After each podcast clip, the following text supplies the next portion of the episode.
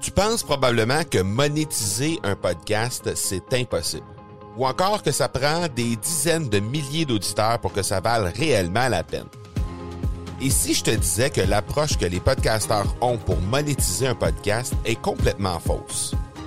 Et c'est aussi pourquoi seul le premier 1% des podcasts génèrent réellement des revenus. Mais qu'en est-il des plus petits? Des podcasteurs qui, comme toi et moi, n'ont pas des dizaines de milliers d'auditeurs pour attirer des gros annonceurs, mais qui ont une entreprise avec services ou produits à offrir. Comment ces podcasteurs peuvent-ils réellement générer des revenus avec leur podcast? Eh bien, c'est maintenant possible en utilisant une stratégie que j'ai appelée le podcast furtif. Cette nouvelle stratégie est inconnue encore de 99% des podcasteurs francophones à travers le monde, mais c'est la façon la plus efficace pour générer des ventes et des revenus à une vitesse éclair avec ton podcast, que tu aies déjà un podcast ou non. En quelques jours à peine, tu pourras mettre en place cette stratégie et commencer déjà à générer des revenus. Peu importe où tu en es dans ta stratégie podcast, tu dois pas manquer cette série de trois masterclass complètement gratuite. Passe par le academypodcast.com par oblique furtif. Vous êtes sur l'épisode 1, 2, 4 avec mon invité Olivier Sénille.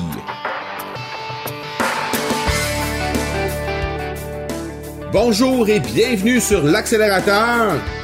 L'accélérateur, eh bien, c'est le show sur lequel à chaque épisode, je vous présente des experts et champions entrepreneurs qui nous livrent le secret de leur succès en lien avec le marketing, les ventes ou l'entrepreneuriat. Je m'appelle Marco Bernard, je suis entrepreneur en série depuis 25 ans et je vous aide à accélérer vos résultats.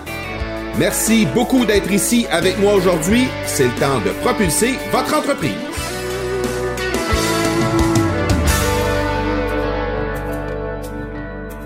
Pour les premiers ministres, en général, les sondages sont très utiles au début de leur mandat et ne servent plus à rien rendu à la fin.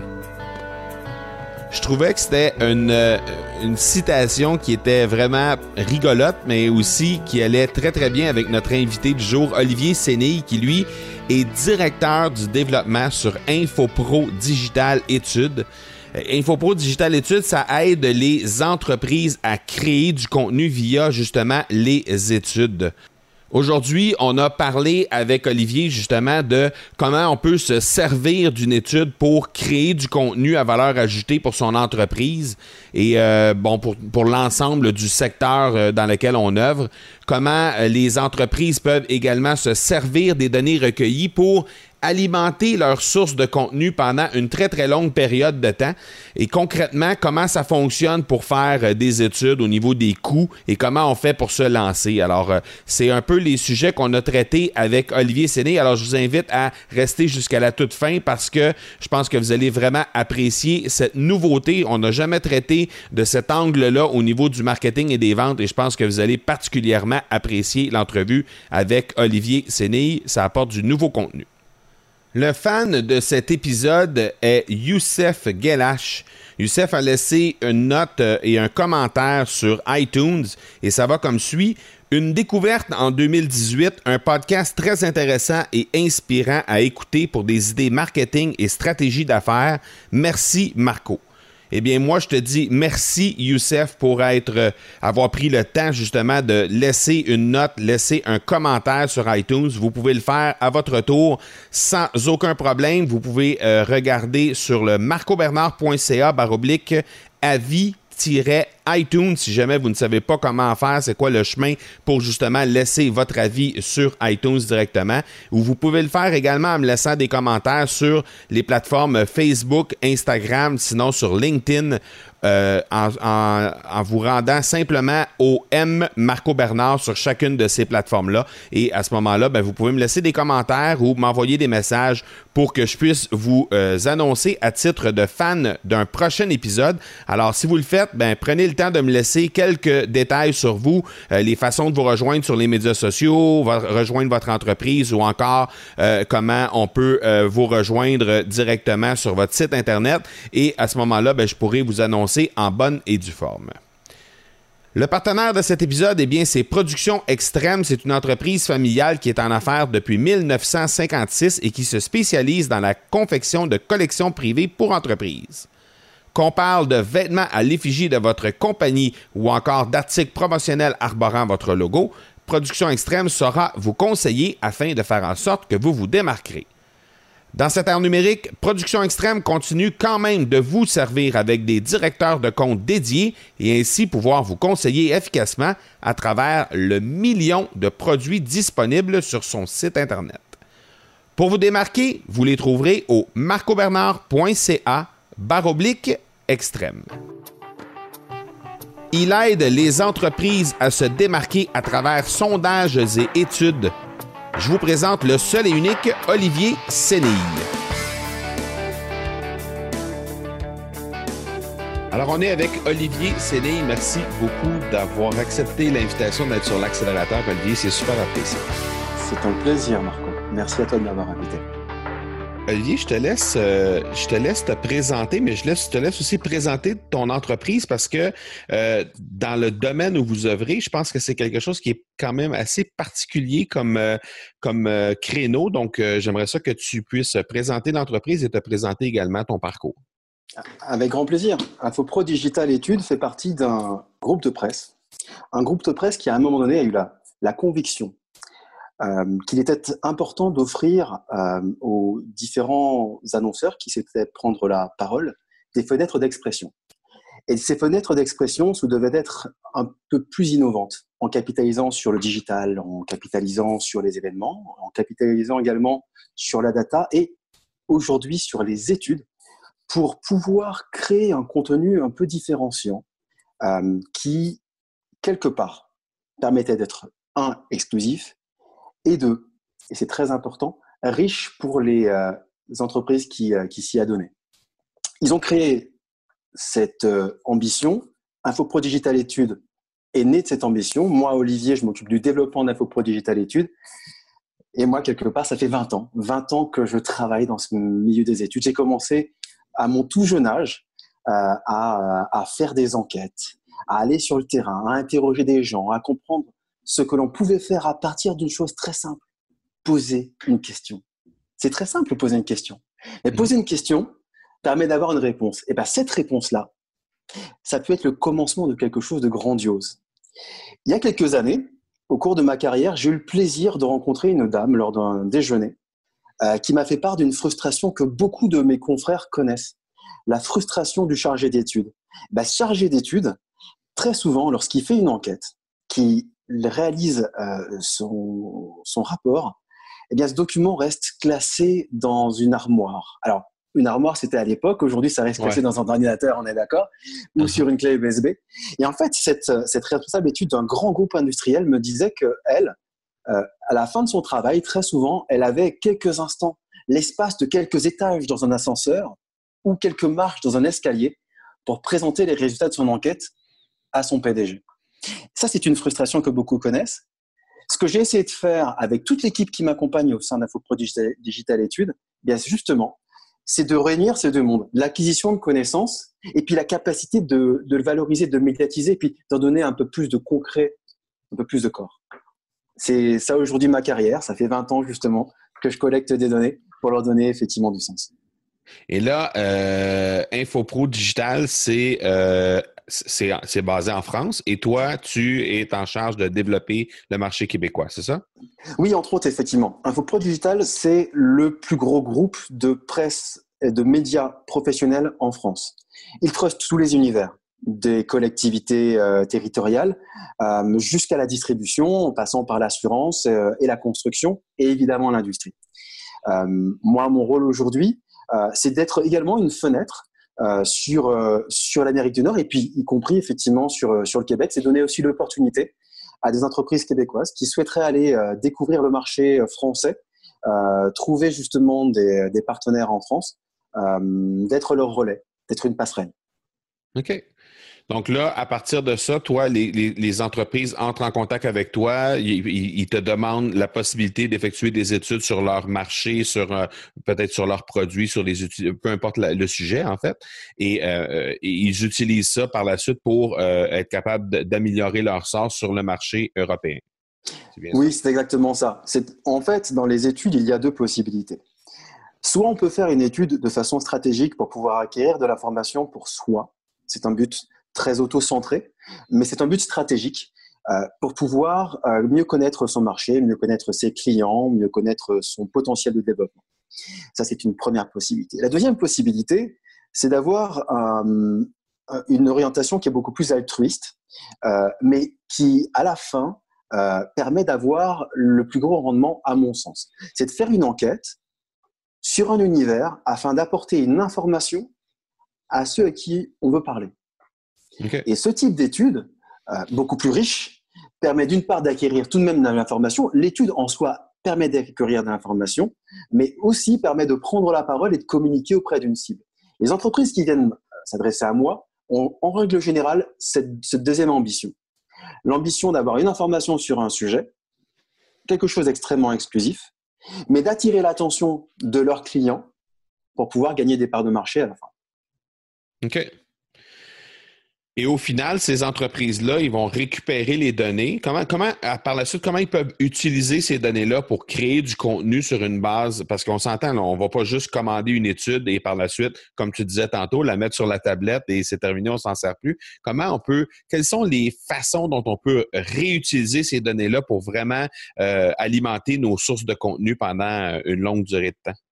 Ah, mais tu as raison. Et effectivement, il est très important de réfléchir à la façon dont on va travailler avec ces données. Euh, comme je te le disais tout à l'heure, une enquête, c'est avant tout une question. Et c'est même une série de questions, c'est un chapelet de questions. Et chacune de ces euh, questions va permettre d'avoir euh, une ou plusieurs réponses. À partir de ces données, à partir de ces réponses, on va pouvoir créer énormément d'engagement. Pourquoi? Parce que finalement, chacune de ces réponses, c'est un chiffre. Et chacun de ces chiffres, c'est une occasion de prendre la parole. Lorsqu'une marque va pouvoir faire une enquête, qu'elle l'ait faite avec un partenaire ou même qu'elle l'ait faite tout seul, on pourra peut-être en parler tout à l'heure si le souhaites. Mais en l'occurrence, une marque peut très bien se débrouiller pour faire elle-même son enquête. Mais une fois qu'on a fait cette enquête, une fois qu'on a collecté ce chiffre, chacun de ces chiffres, c'est un moment qu'on va pouvoir utiliser sur son blog, sur ses réseaux sociaux, sur tous les événements, tous les moments où on peut prendre cet instant pour pouvoir communiquer et prendre la parole. Une étude, ça vit ça vit assez longtemps. En fonction de la typologie des cibles que l'on va toucher, en fonction euh, de la périodicité euh, que l'on va avoir, par exemple, si on fait une cible sur une génération, prenons le cas des millennials, mhm. les millennials resteront les millennials. Évidemment, euh, leurs attentes peuvent changer dans le temps, mais leur, leur comportement à l'instant T reste le même et est valable pour des décennies. Eh bien, cette enquête, on peut l'utiliser, la réutiliser et la réutiliser encore. Ce qui est d'ailleurs assez intéressant, c'est de voir que des enquêtes, des chiffres ressortent 10-15 ans après, puisqu'ils ont quand même du corps, parce que c'est une photographie à l'instant T, puis une photographie, on aime tous avoir la photo de nos proches, on aime bien la regarder. Bah, c'est pareil, une étude, on peut toujours l'utiliser. Mais il faut savoir la faire vivre, il faut savoir y penser. Donc, ça prend, ça prend vraiment euh, une, interrelation entre le, département marketing, le département des coms, euh, et même les ventes à la limite, ça doit tous se parler parce qu'à un moment donné, tous ces, tous ces départements-là à l'intérieur même d'une entreprise peuvent se servir des données qui sont, qui sont recueillies euh, dans une étude comme celle-là. Ah, mais tu as raison. Marco, ce que tu dis est très très juste. J'en parle souvent avec des marketeurs de tous les univers. Il y a souvent une scission entre le marketing et la communication, déjà, mhm. à ce niveau-là. Et puis souvent, il y a une confrontation entre le marketing et les sales, la, vente. Le département des ventes, en général, considère que l'argent qui est utilisé en marketing euh, n'est pas le même que ce que eux vont pouvoir utiliser parce qu'ils ont un dispositif beaucoup plus héroïste. Je crois que tu connais ça, Marco. Ouais, ouais, tendance souvent à parler de ce type de situation. Moi, ce que je trouve très intéressant dans une étude, c'est que cet argent qui est investi peut servir à tout le monde. Tu l'as bien dit. Il y a le marketing, il y a la communication, les deux peuvent travailler à l'élaboration du questionnaire. Mais il s'agit aussi de ne pas mettre en dehors les ventes parce que toutes les informations que tu vas pouvoir avoir dans cette enquête peuvent servir comme arguments commerciaux par la suite mhm. pour tes responsables des ventes. Ils doivent se nourrir de cela. Il n'y a pas plus intéressant lors d'un argumentaire avec un client ou avec un prospect que de donner un chiffre clé en disant euh, par exemple, toi, je vais donner un chiffre d'une étude que j'ai faite il n'y a pas longtemps. Eh bien, cette, cette enquête te dit que 71% euh, des euh, responsables marketing estiment que créer du contenu eh bien, amène une forte valeur ajoutée à l'image de leur marque. Tu vois, ce chiffre, quand je te le donne, eh bien, ça te marque. Eh bien, ça va forcément marquer lors d'un argumentaire de vente et le responsable des ventes va pouvoir l'utiliser. Tu vois, là, c'est stratégique. Eh bien, on a parlé des ventes, on a parlé du, du marketing, on a parlé de, la communication. Eh bien, on peut aussi parler des responsables métiers, des responsables opérationnels et même de la direction générale.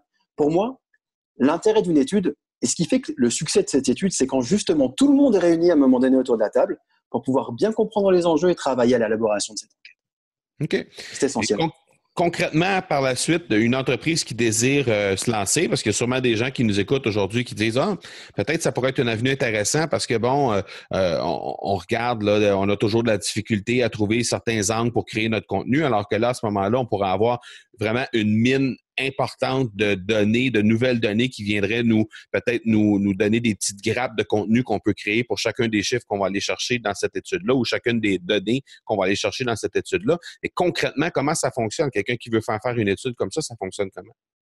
Oui, c'est important parce que, en effet, euh, très souvent, lorsqu'on a de l'information, on a toujours tendance à vouloir parler de ses produits. Je te disais tout à l'heure, on est souvent auto-centré, on a envie de dire je suis le plus beau, je suis le plus fort.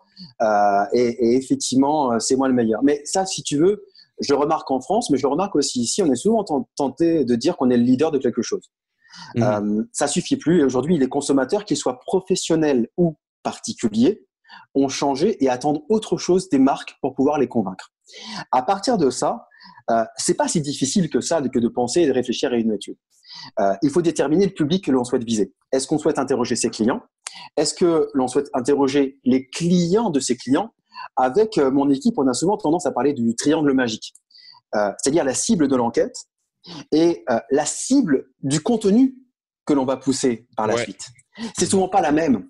Moi, je suis plus intéressé à ce que tu me dises, par exemple, ce que pensent mes clients pour que je puisse aller les convaincre, plutôt que tu me dises forcément ce que pensent tes clients à toi et dans lequel moi je serais inclus c'est-à-dire mes pairs. Ce qui va m'intéresser, c'est justement de savoir comment je vais moi aller pouvoir augmenter mon business. Eh bien, c'est important de déterminer la cible de cette population, de déterminer un peu euh, comment je vais pouvoir l'utiliser. Est-ce que, euh, alors souvent on parle des, euh, des buyers personas pour pouvoir travailler. Est-ce que je vais déterminer des profils de clients? Ben ça, je vais devoir l'inclure dans mon enquête. Est-ce que je veux l'utiliser sur un secteur géographique donné? Eh bien, à partir de là, si je mets tout au bout et effectivement le sujet hein, de fond, bien évidemment, le sujet du fond que je veux toucher, euh, je peux créer rapidement un questionnaire. Un questionnaire, ça va prendre quoi? Euh, Entre euh, une journée et, et 4-5 jours à mettre en place. On n'a pas besoin de mettre beaucoup de questions. on l'a remarqué, on, fait plus d'une centaine d'études chaque année avec entre, entre 200 et, et, et 1000 personnes qui sont interrogées sur chacune de ces études. un questionnaire qui dépasse les 10 ou 15 questions, c'est trop. On perd mhm. l'attention du répondant. Donc tu vois, ce qui est important, c'est déterminer ses forces. C'est vraiment choisir son cheval de bataille. C'est choisir là où on veut aller. On peut faire une enquête qui va faire 10 questions. Ça peut être très pragmatique. Et effectivement, ensuite, il va falloir l'utiliser et le mener. Là, pour, le pour ce faire, il y a finalement il y a, quatre grandes euh, méthodologies d'enquête. L'enquête par téléphone, Mhm. Là, pour ce faire, il faut euh, soit mettre une force au téléphone pour, pour pouvoir euh, euh, collecter les, questionnaires. Alors, je, je déconseille, hein. demander à ses représentants des ventes de mener les enquêtes. C'est la meilleure des façons de, faire échouer son enquête. voilà, il faut garder effectivement une certaine impartialité. Ce n'est pas contre les responsables, les responsables des ventes qui justement doivent être impliqués dans le process. Mais en effet, il faut avoir une certaine impartialité. Ensuite, on va avoir l'enquête en face à face, qui peut être faite justement grâce à euh, des personnes qui sont présentes soit dans des entreprises, soit dans la rue, euh, comme du street marketing. et puis, on va avoir l'enquête qualitative, les entretiens individuels qui peut être fait. Et à mon sens, aujourd'hui, ce qui est le plus pertinent en termes de création de contenu, les enquêtes online, parce que c'est facile, n'est pas trop intrusif. Et aujourd'hui, comme tout le monde est connecté, je remarque, je constate, et Dieu seul sait que dans les années 2000, j'étais un fervent euh, détracteur de l'online. J'ai aussi su euh, évoluer. Eh bien, c'est ce qui permet d'avoir directement les individus et de pouvoir les engager à répondre à quelle que, soit l'heure du, jour et de la nuit. Eh bien, ça, il faut savoir trouver le bon outil. Il y a des super outils euh, gratuits ou, payants qui existent. effectivement, grâce à des SurveyMonkey ou, ou ce type de solutions, des Arionet en France ou Qualtrics par exemple, qui sont très utiles pour pouvoir travailler. On va pouvoir programmer son questionnaire, le diffuser grâce à une mailing list, récupérer ses résultats. Et ces outils, justement, sont très pratiques. Je pense justement à des outils comme ceux-là euh, pour pouvoir analyser rapidement et trouver des chiffres clés dont on aura besoin pour pouvoir communiquer et exploiter dans son, dans son document, qui peut être un livre, un livre blanc ou ce genre de choses. OK? Et dans votre cas, les, euh, les gens qui sont sondés, est-ce que, ce, est-ce que ce sont toujours les mêmes personnes qui sont sur votre liste, par exemple, ou si c'est des gens qui sont cueillis euh, un peu au hasard, là, un, peu partout en France? Alors effectivement, si on prend le marché français, c'est très compliqué lorsqu'on est dans le monde B2B. Il y a très peu d'entreprises euh, qui ont la capacité de pouvoir euh, mobiliser un nombre important euh, de professionnels. on est effectivement quasiment les seuls à pouvoir bénéficier d'une liste aussi exhaustive que ce soit des architectes, que ce soit des data scientists, si tu veux, dans les entreprises, que l'on peut mobiliser au travers de notre base de données. On n'interroge pas toujours les mêmes personnes, puisqu'on a plus de 2 millions et demi de contacts qu'on va utiliser pour nos études, ce qui est, colossal et, en, effet. Et il faut savoir que les gens qui répondent à nos études, par exemple, euh, ne sont pas dédommagés euh, pour pouvoir répondre aux enquêtes. C'est un, petit détail qui est important, mais moi, c'est vrai que je suis un peu un puriste des études. Euh, et je considère que si tu donnes ton avis sur un sujet, c'est parce que tu es volontaire pour le faire. Ça ne doit pas être un acte forcément rémunéré. Et, en effet, c'est quelque chose qui permet de donner de la valeur à l'enquête que tu réalises. C'est vrai qu'au travers de ce que nous avons aujourd'hui, par exemple, lorsqu'on parle justement de data scientist, je vais pouvoir, pour une marque donnée, engager, euh, euh, si tu veux, le dialogue auprès de 30, 40 ou 50 000 individus, même si à la fin, j'ai que 200 répondants sur mon questionnaire, je vais pouvoir utiliser cette fenêtre d'expression pour qu'un annonceur puisse prendre la parole auprès de ces 30, 40 000 ou 50 000 individus. C'est très puissant. Mmh Mais ça, c'est justement la force d'un acteur. Et c'est pour ça que parfois il est intéressant de sortir de son propre fichier euh, pour pouvoir faire ses, enquêtes. Euh, c'est justement la force euh, d'un groupe comme le, nôtre. Ce qui est très intéressant par rapport à ta question, Marco, j'ai souvent tendance à dire à mes, à mes interlocuteurs que lorsqu'on utilise son propre fichier client, j'espère bien qu'on a une très forte notoriété sur 100% de ses clients. Mmh Et j'espère tout de même aussi que sur ses prospects, on peut avoir, on peut prétendre à 20 à 30% de, de, notoriété parce que ça reste quand même ses, prospects. En revanche, très rares sont les entreprises qui peuvent être certaines de truster 100% du marché avec un fichier si, sous, sous, réserve qu'on a un bon CRM, c'est pas tout le monde qui a un bon CRM là, effectivement, c'est pas toujours facile, mais sous réserve qu'on a un bon fichier, euh, on, ne peut pas avoir l'exhaustivité du marché. Et là, il faut faire appel à des acteurs extérieurs. OK. Donc, c'est à ce moment-là qu'on se dirige vers vous. Et comment on fait, comment on fait dans, dans, les, dans les faits? Est-ce que est-ce qu'une petite PME du Québec, de Montréal, euh, puis qui désire euh, peut-être euh, exploiter le marché européen, est-ce que est-ce que on a les moyens de se diriger vers une firme comme vous pour faire affaire pour faire faire une étude? Comment ça fonctionne? Oui. Oui, en effet, c'est important. C'est important effectivement de se poser cette question aussi. Le budget était quelque chose, est quelque chose d'essentiel. Tout à l'heure, effectivement, je te disais qu'il est possible de trouver des moyens gratuits et des moyens plus euh, euh, importants finalement de mener son étude. Tout dépend de la stratégie que l'on aborde et, et justement l'orientation que l'on s'est donnée. Avant tout, chaque enquête doit être le fruit d'une réflexion stratégique. Mmh. Et le, le coût finalement de l'opération est toujours lié à mettre en relation avec l'objectif que l'on s'est fixé. Euh, il est difficile euh, de, mener une enquête euh, en dessous d'un budget euh, qui, soit autour de, de, on va dire autour de 15 000 dollars. en dessous, il va peut-être être plus intéressant de chercher des solutions optimales autour de ce qu'on a soi pour pouvoir mener ces études. Et attention, les études les plus impactantes ne sont pas forcément les plus chères. On peut effectivement trouver des moyens très intéressants grâce aux réseaux sociaux, grâce aux moyens euh, les moins dispendieux, euh, d'aller finalement toucher un public. Euh, maintenant, si on a la stratégie d'aller toucher un marché français, il va être important de capitaliser sur les acteurs qui pourront être de vrais catalyseurs, de vrais soutiens. Et en effet, on va pas se mentir, lorsque l'on souhaite toucher les industriels en France, lorsque l'on utilise euh, l'affinité qu'ont ces industriels avec une marque comme l'usine nouvelle, qui fait partie du groupe Infopro Digital, on est certain de toucher chaque directeur d'industrie en France. Parce qu'ils vont lire le magazine, ils vont aller sur le site, ils vont lire la newsletter. Donc là-dessus, je ne m'achète pas seulement une étude, je vais plus loin que ça. Je m'achète aussi un bel élément de communication. Et là, en effet, c'est un peu plus coûteux, mais en revanche, je suis certain de l'objectif que je vais atteindre.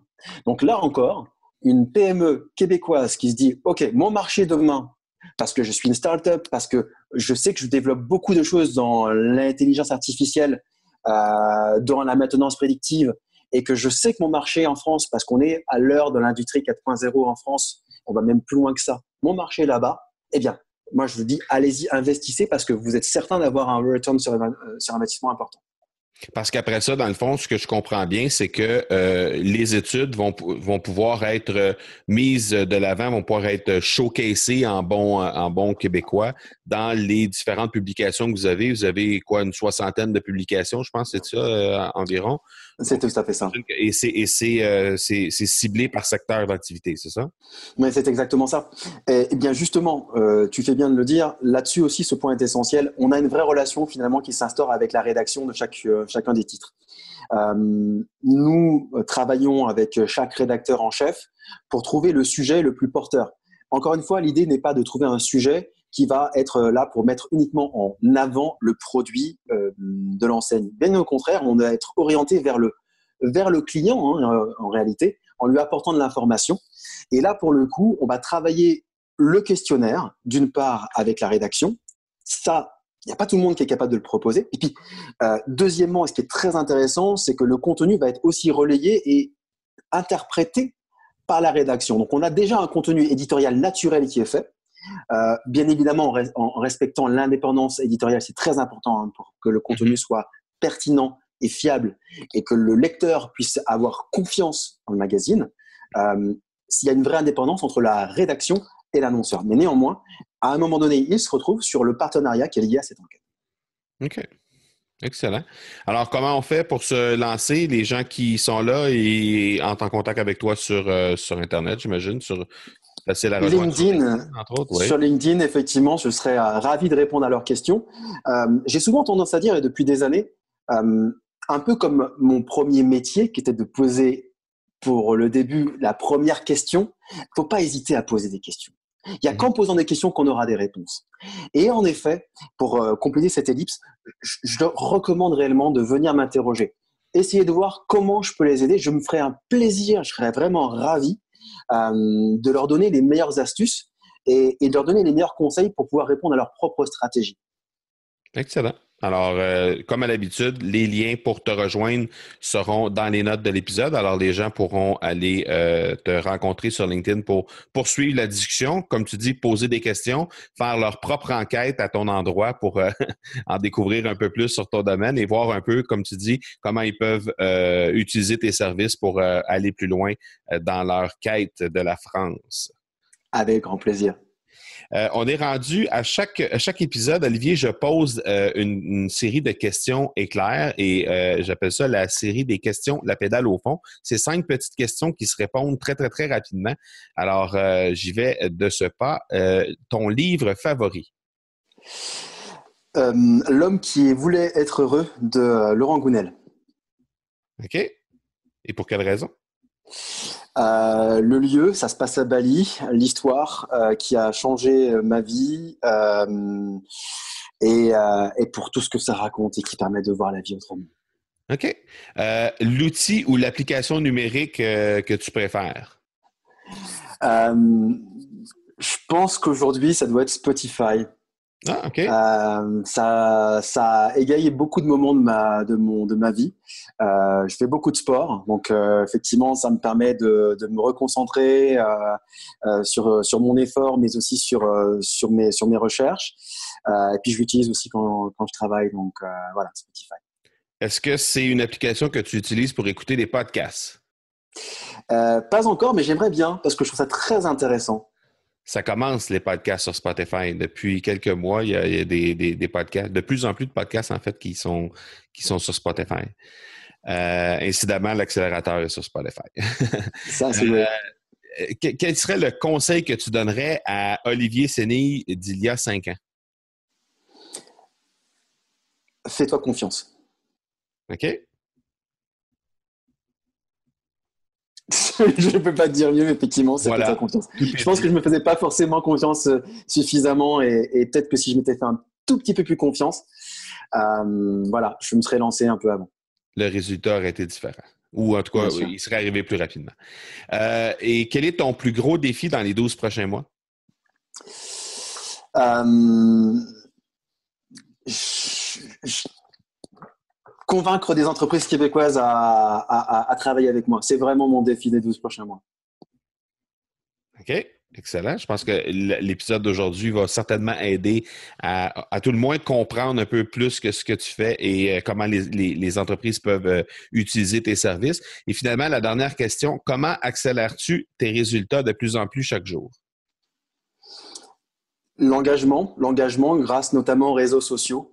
Euh, je fais euh, beaucoup euh, de relais sur les réseaux sociaux de, des études que, que nous sommes amenés à, réaliser et c'est la meilleure façon de pouvoir être visible et d'augmenter justement mes, mes, ventes, mais aussi mes réalisations et non seulement les augmenter, c'est bien, hein. la quantité c'est bien, la qualité, on les améliore grâce à ça. Oui, ben, tout à fait. Puis ça, permet aux gens aussi de voir euh, de façon très tangible ce que, ce que tu peux euh, réaliser pour, même si ce n'est pas leur propre entreprise. Des fois, ça peut être pour un compétiteur, ça peut être pour quelqu'un qui est dans un tout autre domaine, mais au moins de façon tangible de voir ce que tu peux réaliser pour ces gens-là. Ça peut inspirer des idées euh, qui peuvent par la suite se, se transporter dans leur propre entreprise.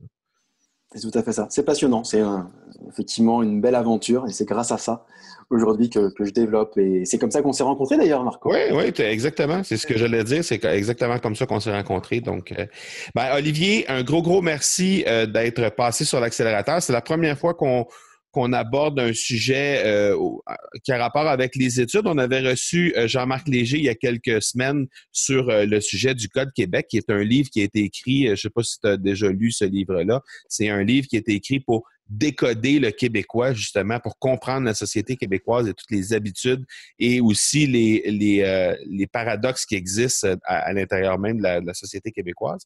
On avait reçu Jean-Marc pour venir nous parler de ça. Jean-Marc que tu connais sûrement. Bien sûr, bien sûr. Euh, vraiment très, très en vue ici au Québec. Tout à euh, fait. vraiment de parler d'études qui, qui, peuvent aider les entreprises à l'étranger pour développer les, les, les marchés étrangers. C'est la première fois qu'on qu'on le faisait sur l'accélérateur. Alors, un gros merci de ta présence. C'est moi qui te euh, remercie à nouveau. comme à l'habitude, on laisse euh, dans les notes de l'épisode les façons de te rejoindre. Et puis, euh, de notre côté, bien, on se reparle bientôt. À tantôt. Merci beaucoup. Merci, Marco. Ciao. Je vous avais dit en début d'épisode que cet épisode serait particulier parce que justement, on traitait d'un sujet qu'on n'avait jamais traité auparavant sur l'accélérateur. Alors, je pense que vous avez trouvé beaucoup de valeur dans cette nouvelle présentation, cette façon de faire en développant du contenu à travers, à partir des études et à partir de sondages que vous pouvez réaliser avec l'entreprise euh, pour laquelle travaille Olivier Séné. Donc, euh, je pense que définitivement, ça va vous ouvrir certains horizons qui peut-être euh, vous n'aviez jamais pensé auparavant pour votre stratégie de création de contenu dans le futur. Comme à l'habitude, évidemment, je vais mettre dans les liens de l'épisode les différents liens pour rejoindre Olivier Séné sur les médias sociaux. Comme il l'a indiqué à la fin de l'entrevue, il est particulièrement efficace sur LinkedIn. Alors, je vais mettre le lien pour rejoindre Olivier directement avec son profil LinkedIn. Maintenant, c'est l'heure de propulser votre entreprise avec L'inspiration que nous a partagée aujourd'hui Olivier Séné avec ses nouvelles façons de faire, sondages et études, peut-être que vous allez euh, décider d'incorporer ça dans votre stratégie marketing pour les prochains mois, prochaines années. Voilà donc qui termine cet épisode 124. Je vous donne rendez-vous mercredi pour l'épisode 125. D'ici là, soyez bons, soyez sages et je vous dis ciao